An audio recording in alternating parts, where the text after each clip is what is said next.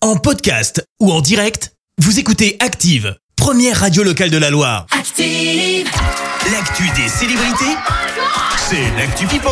On parle people avec Anthony Perel qui a sorti la panoplie complète du paparazzi. Ouais, c'est ça. Et on débute avec une info, saut Clémence Dubois-Texereau, puisqu'elle Oula. concerne La la, famille famille royale. célèbre des familles britanniques, bien vu. Oui. Eh bien, il faut savoir que pour la première fois dans l'histoire de la royauté, le roi Charles III a affiché son soutien en recherche historique sur les liens entre la famille royale et l'esclavage. C'est un sujet que Sa Majesté prend très au sérieux, a même déclaré un porte-parole de Buckingham Palace. Et il faut savoir qu'il était en visite euh, au Rwanda l'an dernier et Sa Majesté avait déjà déclaré Je ne peux décrire la profondeur de mon chagrin face à la souffrance de tant de personnes.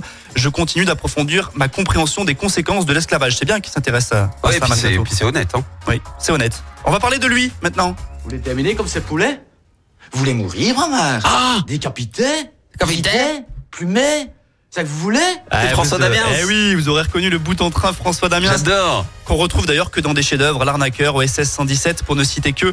Il sera aussi dans Les Complices, qui sort justement mercredi prochain au ciné. Et dans le cadre de la promo du film, il s'est confié sur sa personnalité. Et contrairement à ce qu'on pourrait penser, il est timide et réservé. C'est d'ailleurs pour ça qu'il se réfugie derrière des blagues. Il avoue même qu'il est un peu dépressif.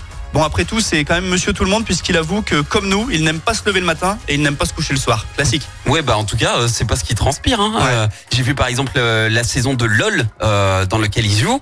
Il m'a pas l'air très timide, le François Damiens. Moi, Bah, il cache bien j'adore. son jeu. Ouais. Et puis on termine avec cette info très cocorico, mais je pouvais vraiment pas passer à côté. Laquelle On va parler de personnalités riches, très riches même.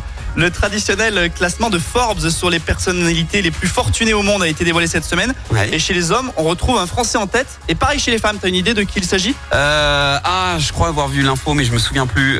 Euh... Allez, je t'aide. Bernard Arnault, le PDG de LVMH. Ah, voilà, et LVMH. Françoise Bettencourt-Meyer, c'est euh, héritière de L'Oréal. ah, mais là, c'est Alors- l'héritière aussi. Voilà. Alors cette dernière, elle Facile. était déjà première l'an dernier, donc rien de neuf sous le soleil. Oui. Mais Bernard Arnault, lui, gagne deux places et il passe devant Elon Musk, le patron de Tesla, et Jeff Bezos, fondateur d'Amaz- d'Amazon, rien que cela.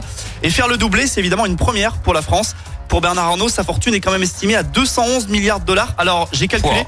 Non, en fait, j'ai rien calculé du tout parce qu'il y avait trop de zéros. En tout cas, en tout cas Françoise Bettencourt-Meyers, avec ses 81 milliards d'euros, ça fait presque tout petit à côté. Enfin, ça correspond quand même à 60 millions de SMIC. Ça donne un petit peu le tournis. Ouais, un petit peu. Et puis alors, la- l'avantage, c'est que c'est- c'est c'est du vrai investissement pour eux. C'est c'est du produit de luxe. Ah alors oui. que Elon Musk, c'est du, c'est du pipotage avec de la crypto et plein de placements un peu bidons. Twitter. Donc euh, forcément, euh, voilà, ça, ça compte quand même. Bah ouais, Effectivement. Cocorico, t'as bien raison d'en parler.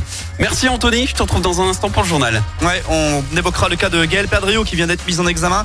La 12e grande journée d'action contre la réforme des retraites qui aura lieu jeudi prochain. Et puis on parlera de Pâques et du week-end qui se profile. Merci, vous avez écouté Active Radio, la première radio locale de la Loire. active.